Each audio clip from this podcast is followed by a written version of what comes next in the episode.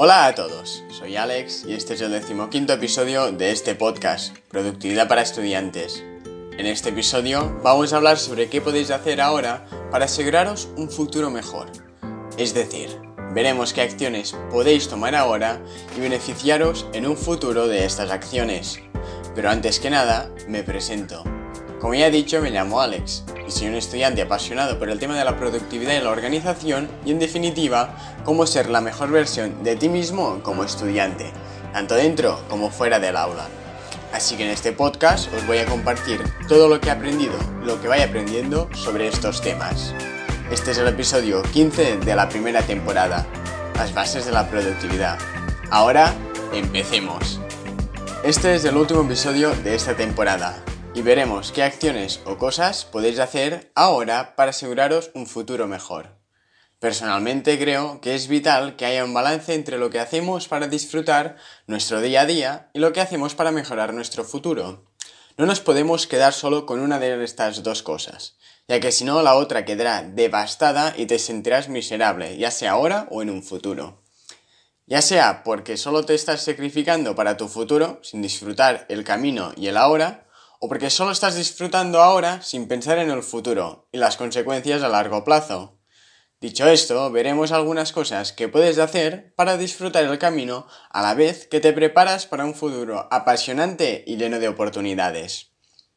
La primera cosa que puedes hacer es aprender sobre algo que te apasione. Hoy en día prácticamente todo el mundo sigue el mismo camino.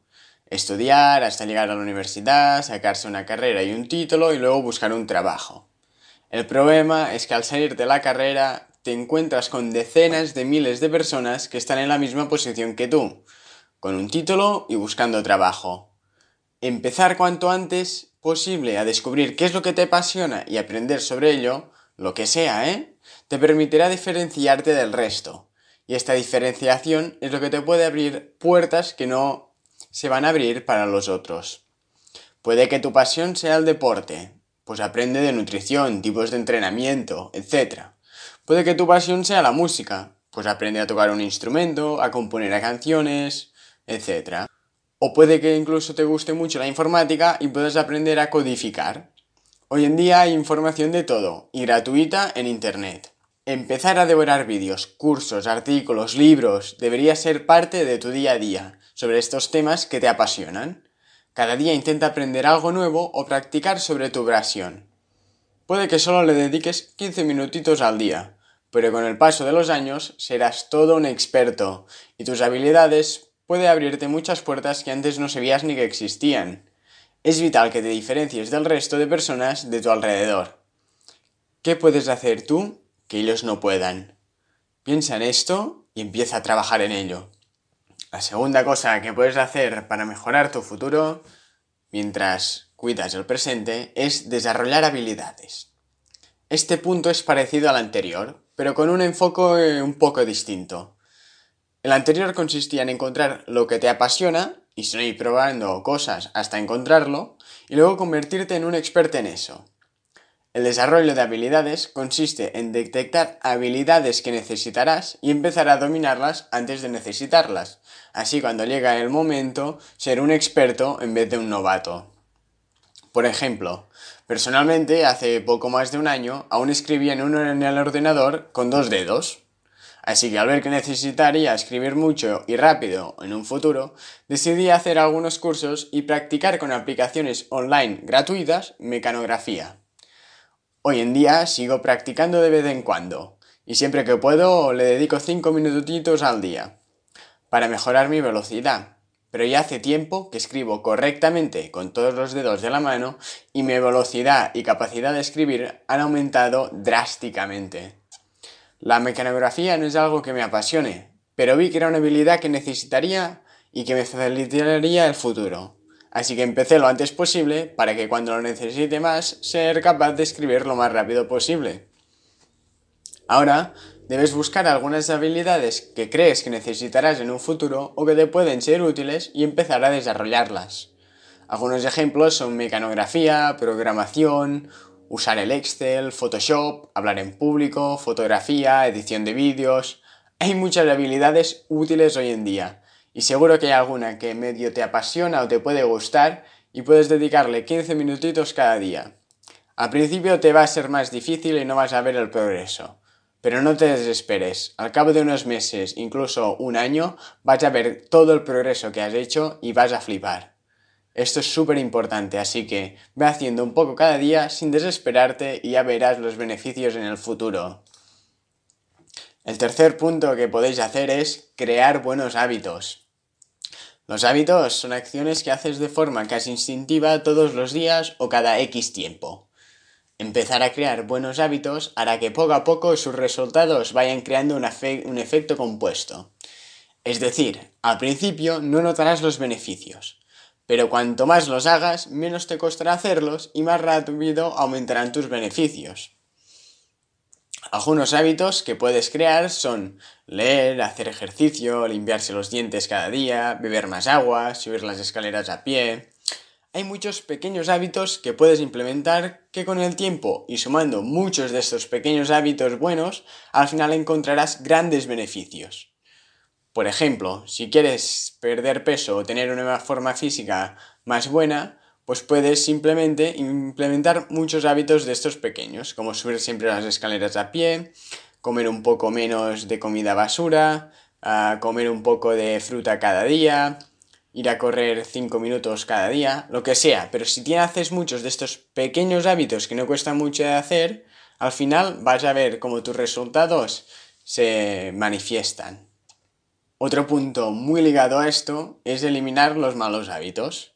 Este punto es prácticamente igual de importante que el anterior o igual de importante. Al igual que los buenos hábitos, los malos hábitos tienen un efecto compuesto. Al principio no notas sus consecuencias, pero llega un punto que estas son demasiado grandes. Eliminar malos hábitos no es fácil, así que puedes optar por primero disminuirlos hasta terminar eliminándolos o simplemente cortarlos de raíz si eres capaz. Es decir, tienes dos opciones. Hacer menos este hábito cada vez hasta no hacerlo o simplemente dejar de hacerlo, aunque esta segunda puede ser bastante difícil. Algunos malos hábitos que puedes eliminar si es que los haces son fumar, comer demasiada comida basura, ser sedentario, es decir, estar sentado todo el día, no importarse por la higiene personal, etc. Seguro que hay algún mal hábito que haces, todos los tenemos, y deshacernos de estos es vital para un buen futuro. Otro punto es crear rutinas. Las rutinas son una serie de hábitos que haces en un momento determinado.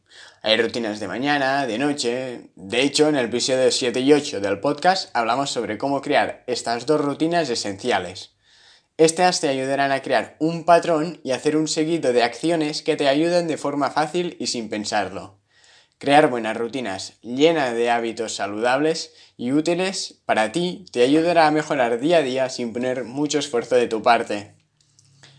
Otro punto es crear y mejorar tus relaciones personales. Este es el último punto, y creo que aumentar y mejorar tu círculo de amistades y tus relaciones personales es vital para mejorar tu vida. Tener cada vez más amigos y de mejor calidad te va a ayudar a disfrutar más del presente, al igual que te va a abrir más puertas en el futuro. De hecho, hay gente que dice que tu valor equivale al valor de tu red de contactos, es decir, tus amigos y conocidos.